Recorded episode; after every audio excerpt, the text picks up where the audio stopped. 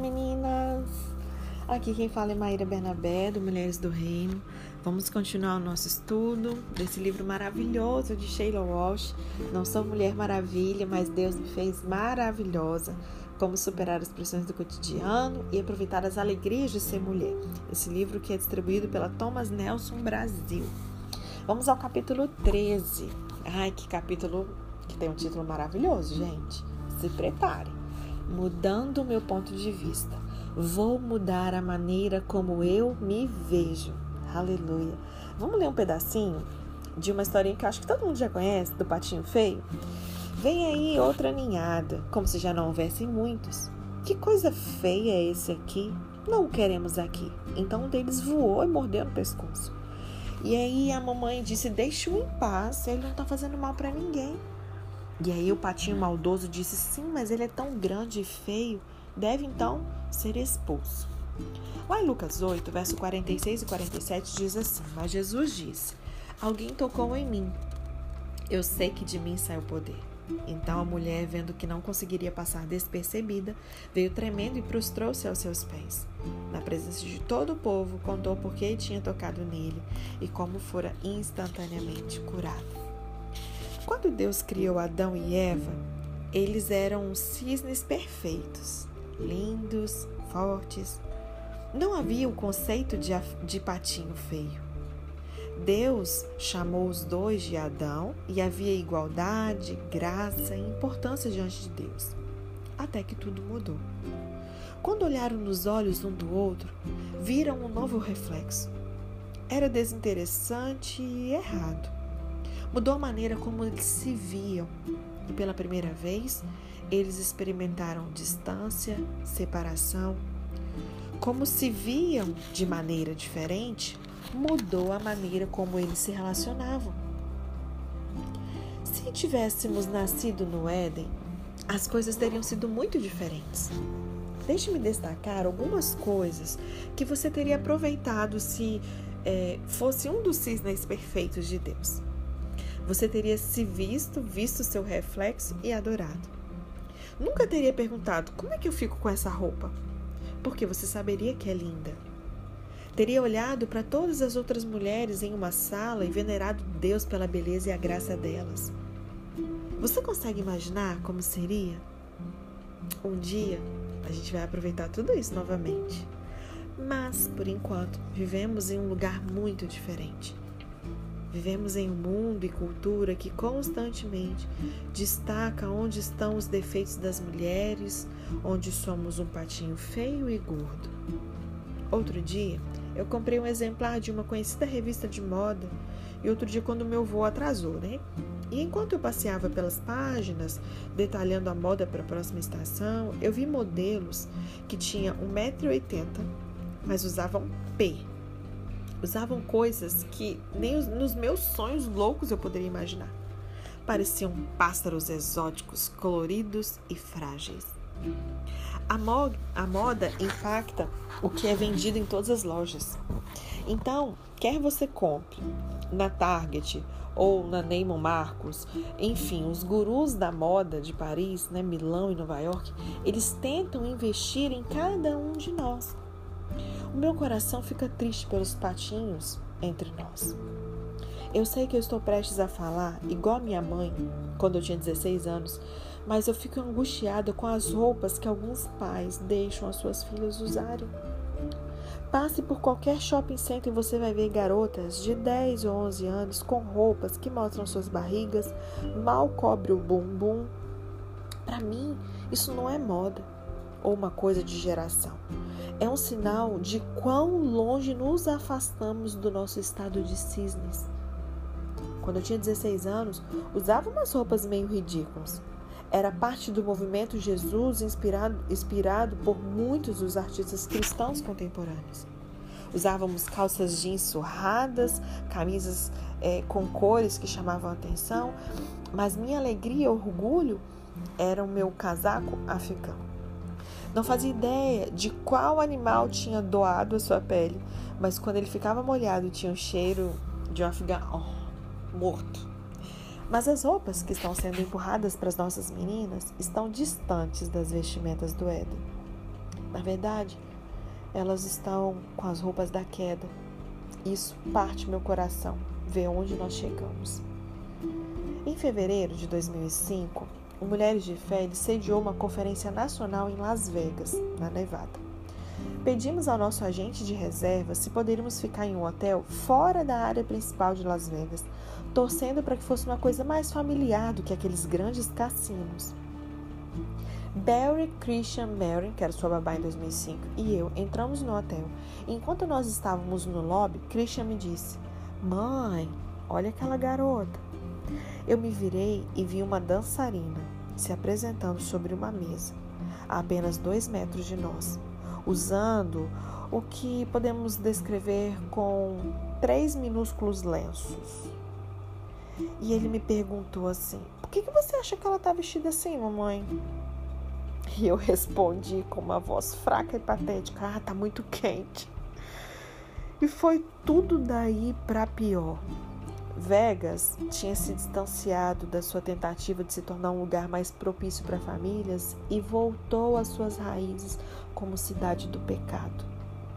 A frase, a frase repetida em todo lugar é: O que acontece em Vegas? Vocês já devem ter ouvido essa frase em filmes, enfim. O que acontece em Vegas, fica em Vegas. Em outras palavras, você pode fazer o que você quiser que ninguém vai descobrir. Os cristãos remanescentes de Vegas, eles criam seu próprio lema. O que acontece em Vegas muda o mundo. E é por isso que nós estávamos lá, para nos juntar a esses cristãos remanescentes em seu desejo de trazer a fragrância de Jesus para esse mau cheiro da vida sem ele. Vegas parecia ser a cidade perfeita para se trazer uma mensagem de esperança e cura Romanos 5:20, onde aumentou o pecado, transbordou a graça. E a nossa conferência foi sensacional. 847 mulheres se comprometeram com Cristo. E enquanto embarcávamos no avião, é, na volta para casa, Christian olhou para mim e disse assim: Mamãe, se eu nunca mais vi um biquíni em toda a minha vida, para mim tá ótimo. Gente, ele só tinha oito anos de idade.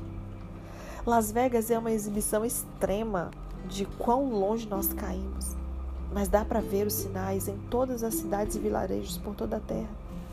Assim como a paisagem externa mudou desde o Éden, a nossa paisagem interna também mudou.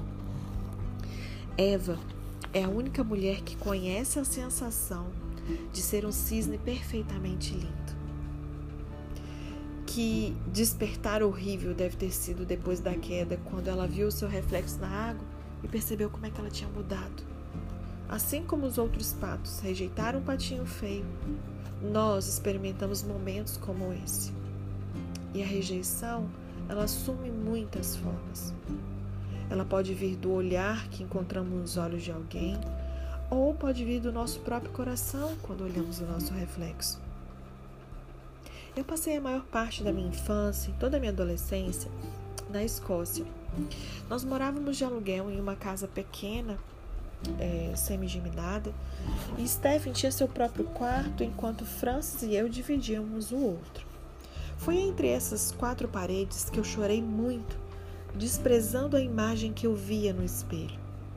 Quando eu tinha 15 anos, um grupo de balé visitou a nossa escola e apresentou algumas peças modernas. Uma das garotas era exatamente como eu queria ser. Ela era muito magra, provavelmente usava um sutiã tamanho 40, enquanto eu não era magra e estava usando 44. A sua pele parecia brilhar, os seus dentes eram brancos e perfeitos. Já a minha pele era mais como uma página arrancada da Guerra e Paz em braille. E os, seus, e os meus dentes refletiam minhas 15 xícaras de chá por dia. Eu odiava o que eu via no espelho. Eu costumava juntar a minha mesada numa caixinha embaixo da cama para quando eu fosse mais velha, eu fazer uma cirurgia, cirurgia plástica e ter o que eu julgava ser o tamanho perfeito de sutiã. Eu sei agora que não existe perfeição nessa terra, mas quando menina, eu via nas outras tudo o que eu queria ser. E talvez você que esteja me ouvindo seja uma jovem Talvez você se identifique com essa fala dela de quando ela tinha 15, 16 anos.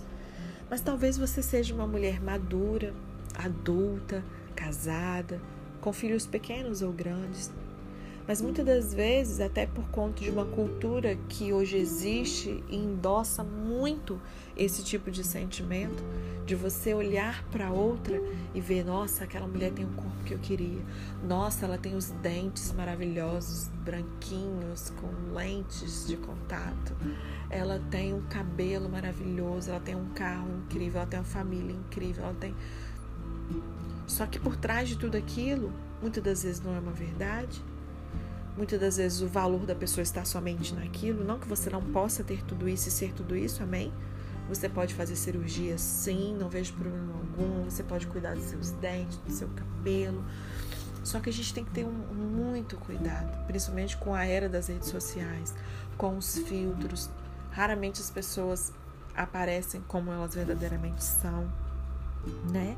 Então que é, a nossa reflexão de hoje você possa assim se permitir mudar de fato, né, como o título do capítulo diz, mudando o seu ponto de vista, mudar a maneira como você se vê.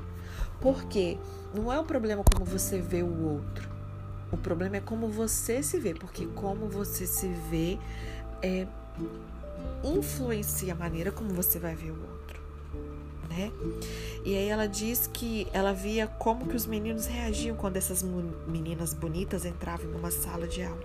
Ficava toda sem graça na aula de ginástica, enquanto os rapazes escolhiam suas parceiras de dança, sabendo que eu seria uma das últimas a ser escolhida. Como eu disse, eu fiz 50 anos em 2006 e eu gosto do meu reflexo no espelho agora. Sou uma daquelas mulheres que está melhor aos 40 do que aos 20, sabe? Mas toda semana eu encontro moças nas minhas filas de autógrafo de livro e eu me vejo nelas. Eu vejo um sorriso meio inseguro e eu escuto o grito silencioso por trás dos seus olhos, querendo ser aceitas e amadas, mas preparadas para a rejeição. E eu quero dizer a cada uma delas: o que mudou na minha vida não foi perder alguns quilos ou limpar a minha pele foi tocar a veste, a, a orla do manto, a beira da veste de Jesus. Aleluia. Que hoje você possa ter a fé como a dessa mulher.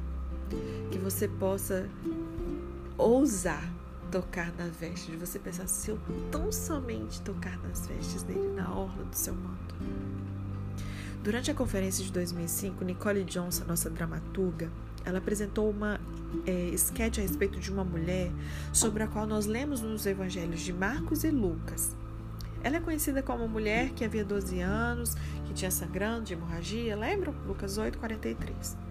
E o trabalho emocionante de Nicole me inspirou a olhar para essa mulher, imaginar como deve ter sido a vida para ela. Vamos ler Lucas 8? Vou ler o verso 43 a 48. Estava ali certa mulher que havia 12 anos ela vinha sofrendo de hemorragia, gastou tudo o que tinha com médicos, mas ninguém pôde curá-lo. Ela chegou por trás dele, tocou na borda do seu manto e imediatamente cessou sua hemorragia. Jesus perguntou: Quem tocou em mim? E como todos né, negassem, Pedro disse: Mestre, a multidão se aglomera e te comprime. Tipo, como assim? Quem te tocou, Jesus? Mas Jesus disse: Alguém tocou em mim diferente. Por quê? Porque eu sei que de mim sai o poder. Aleluia. Então a mulher, vendo que não passara despercebida, ela veio tremendo e prostrou-se aos seus pés. Na presença de todo o povo e contou por que tinha tocado nele e como ela foi instantaneamente curada. Então ele disse: Filha, a sua fé te curou. Vá em paz. Os rabinos da época de Jesus, eles tinham muito pouco tempo ou utilidade para as mulheres. A atitude deles pode ser vista em escritos registrados nos dois séculos depois de Jesus. É, eles falavam, ah, não fale muito com mulheres, enfim, existem muitos escritos que mencionam sobre isso. O Talmud diz, não fale excessivamente com a mulher para que isso não o leve ao adultério. A bote de Rabi Natan diz: um homem não deve falar com uma mulher no mercado, nem mesmo se for sua esposa, menos ainda outra mulher, porque as pessoas podem interpretar mal. É, nós não sabemos é, de um Todo-Poderoso ter falado com uma mulher, exceto Sara. Enfim, à luz dessas escrituras, o tratamento de Jesus às mulheres se torna ainda mais notável. A sua interação terna com mulheres de todas as classes sociais violava ali aquelas regras farisaicas e começa a redenção prometida lá no jardim do Éden, elevando as mulheres de uma posição muito secundária, além de restaurar dignidade e valor. Quando Jesus conheceu a mulher que vinha sofrendo de hemorragia havia 12 anos, revelou claramente a todos que estavam lá e a todos que leriam essa história através dos séculos essa sua compaixão com as mulheres. Jesus encontrou essa mulher quando, ela, quando ele estava a caminho da casa de Jairo, que era um homem importante, um dos líderes da sinagoga de Carnafarnaum, e cuja filha de 12 anos, sua única filha, estava morrendo. Ele encontrou Jesus, caiu aos seus pés, implorou que viesse curar sua pequena preciosa. Jesus concordou em ir, mas enquanto caminhava em direção à casa de Jairo, essa mulher na multidão esticou o braço e tocou ali na orla das vestes de Jesus. Ela fez o inimaginável, quebrou as várias regras e, no entanto, recebeu um maravilhoso milagre. Aqueles à volta dela consideravam a mulher nidá, impura, essa palavra judaica que significa impura. As regras de como uma mulher deveria se comportar quando ela estava menstruada, elas eram severas e específicas. Os regulamentos de como o homem deveria se portar com sua esposa eram também muito severos. Os rabinos ensinavam aos homens que eles deveriam se manter distantes das suas esposas por vários dias antes e depois do seu fluxo menstrual. Eles usavam um verso de Levítico para sustentar isso, está lá em Levítico 15, verso 31, que diz: Mantenham os israelitas separados das coisas que os tornam impuros, para que não morram por contaminar com sua impureza o tabernáculo que está entre eles. Muitos rabinos ensinavam que se um homem tivesse qualquer tipo de contato com a sua esposa durante os sete ou oito dias do fim né, do seu fluxo, ele poderia morrer.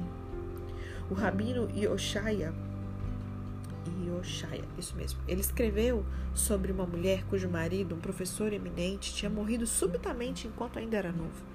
E ele perguntou à mulher como seu marido se comportara nos dias imediatamente após o, ciclo menstrual dela. Aí ela disse: ele comia comigo, bebia comigo, dormia comigo, com contato corporal, mas não ocorreu de fazer sexo. E eu disse a ela: Abençoado seja o onipresente por tê-lo matado.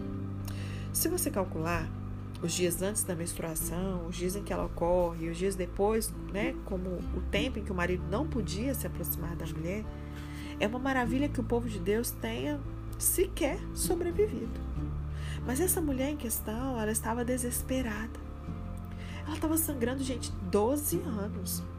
Gastou tudo que tinha para achar uma cura e nada funcionava. Era virtualmente uma excluída. Talvez você esteja aí há tantos anos, você gastou tudo que tinha em todos os sentidos. E você já assim, não tem mais esperança.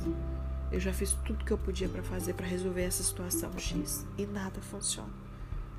Talvez está faltando isso aqui, ó. Você se abaixar e ir aos pés de Jesus. E aí a gente vê que ela estava desesperada. Às vezes você não chegou nesse limite assim. Você ainda tem algumas alternativas, sabe? Alguns recursos, ideias, dá um jeitinho aqui, ali, eu posso fazer isso, posso ter uma estratégia X, Y. Mas a hora que você fica desesperado e fala, não tem mais jeito, eu já fiz tudo o que podia, você faz o bastante para se arriscar. E ela se arriscou tudo para tocar Jesus. Lucas indica que havia uma multidão em volta de Jesus enquanto ia para a casa de Jairo. E de repente ele parou e faz aquela pergunta incomum, né? Quem me tocou? Quantos de nós já não vimos milhares de pregações sobre esse texto? Os discípulos não entenderam a pergunta de Jesus, já que uma multidão estava esbarrando nele o tempo todo. Mas Jesus não estava perguntando para eles. Ele estava dando a essa mulher que arriscou tudo uma oportunidade para um encontro face a face com o Cordeiro de Deus. Aleluia. Jesus sabia que alguma coisa tinha acontecido com ela, ele sentiu, ele sentiu o poder de Deus. Ela poderia ter ido embora sem ser vista. Sabia que estava curada. O relato diz que cessou instantaneamente, ela foi curada naquela hora. Não era o bastante? Não foi para isso que ela tinha ido lá? Mas Jesus perguntou se ela queria mais. Às vezes, Jesus assim já até te atendeu naquilo que você tanto pedia, uma cura, uma restauração, um emprego, enfim, não sei o que é. Mas ele sempre tem mais. E ele está te perguntando, como ele fez para ela, se ela queria mais. Deus deu uma oportunidade de contar a sua história em voz alta. E a maioria de nós tem pavor disso. Nós preferiríamos que Deus simplesmente nos curasse silenciosamente em um lugar e sair ali de fininho, anônimos. Mas há mais, se eu e você quisermos.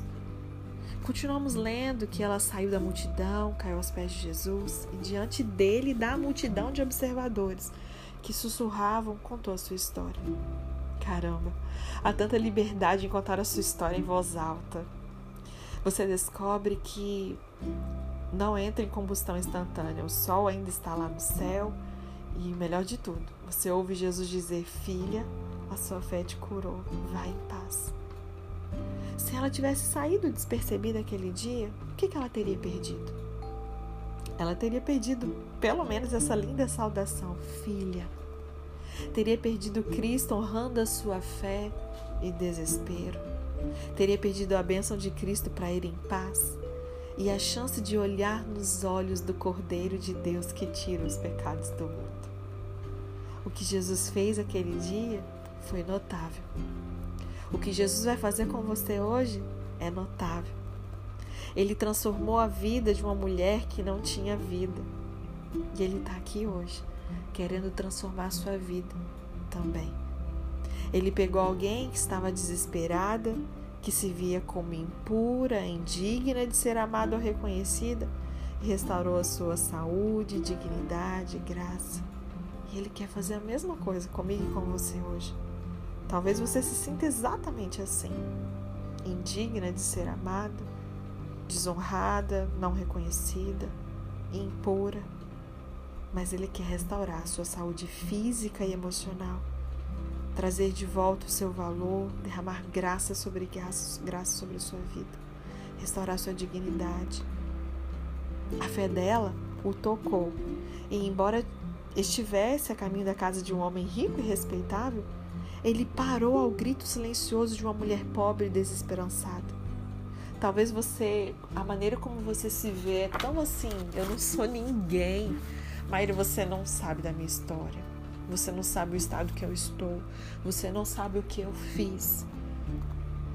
Mas que essa história possa te inspirar para que você possa entender que, da mesma maneira que ele parou quando ele estava indo atender um homem rico e respeitável, ele também vai parar para ouvir esse grito silencioso que está na sua alma. Uma pessoa que está se sentindo pobre e desesperançada para trazer vida, o sopro da vida de volta para você. Eu não sei o que você vê quando você se olha no espelho. Talvez veja um peixe fora do aquário, um patinho feio por dentro e por fora, que não tem esperança de ser libertado. E eu te convido a fazer o que eu fiz em 1992, quando me sentia feia e desesperançada. E eu estendo essa fala da Sheila para mim. Eu te convido a fazer o que eu também fiz quando eu me sentia impura, indigna, não amada, desonrada, doente e tudo mais. Sheila Walsh e eu, nós esticamos o braço e tocamos a veste de Jesus. Ah, amada, eu até me emociono quando eu me lembro. É como se eu visse os olhos de Jesus de novo me olhando. quanta gratidão no meu coração. Quando Jesus parou e perguntou quem me tocou, eu respondi: Fui eu, Jesus. E eu venho contando isso desde então. E eu quero te convidar a esticar os seus braços, aí prostrada no chão mesmo, onde você está. Talvez você esteja no fundo do poço. Olha para cima, estica seu braço bem alto contempla o olhar de Jesus com aquele amor que só Ele tem. E Ele está pronto para falar com você, filha. Ele vai primeiramente restaurar a imagem que você deveria se lembrar que tem. Você é a imagem e semelhança do Pai. Você é filha amada, filha do Rei. E com tudo isso, com sua identidade de filha restaurada, Ele vai refazer tudo que precisa ser refeito, reconstruir tudo que precisa ser reconstruído, moldar o seu caráter, transformar a sua história, o seu destino, a sua saúde física, se assim for necessário. Às vezes pode haver uma enfermidade instalada no seu corpo, mas a cura física também se manifestará, a cura das suas emoções. Amém? Ela também que te tocou a veste. E poder de cura roubou, ouviu como resposta: Filha, vá em paz, a tua fé te curou. Como ela, com esperanças e medos, nós vimos tocar-te, se pudermos. Não mande para casa desesperados. Não nos mande embora sem sermos curados, Jesus. Amém? Vamos ao nosso olhar no espelho, nosso momento de reflexão, ainda mais, né? Porque hoje foi bem forte, né? Se alguém pedisse para você se descrever, eu te aconselho a pegar um papel e caneta para você escrever. Eu sei que é difícil, tá? Você vai precisar de um pouquinho de tempo e coragem. Se alguém pedisse para você se descrever, que palavras você usaria a respeito de você mesmo? Quando você se olha no espelho, o que você vê refletido? Eu queria que você parasse um minuto de frente para o espelho, só você e você e se olhasse nos seus olhos no espelho, o que você vê quando você se olha? O que você vê refletido? Quais são os lugares no seu coração e na sua alma que estão sangrando hoje? E a minha oração é que você responda assim, mais uma vez, a essa última pergunta. Você está disposta a esticar os braços para Jesus e tocá-lo? A minha oração é que sim. Vamos à nossa oração do armário? Deus Pai, quando eu me olho no espelho, eu vejo muitas coisas que estão erradas. Vejo feiura por fora, carrego feridas por dentro. E eu te peço que o Senhor me dê a graça e a força para esticar os braços e tocar na beira das suas vestes, Jesus. Em nome de Jesus. Amém?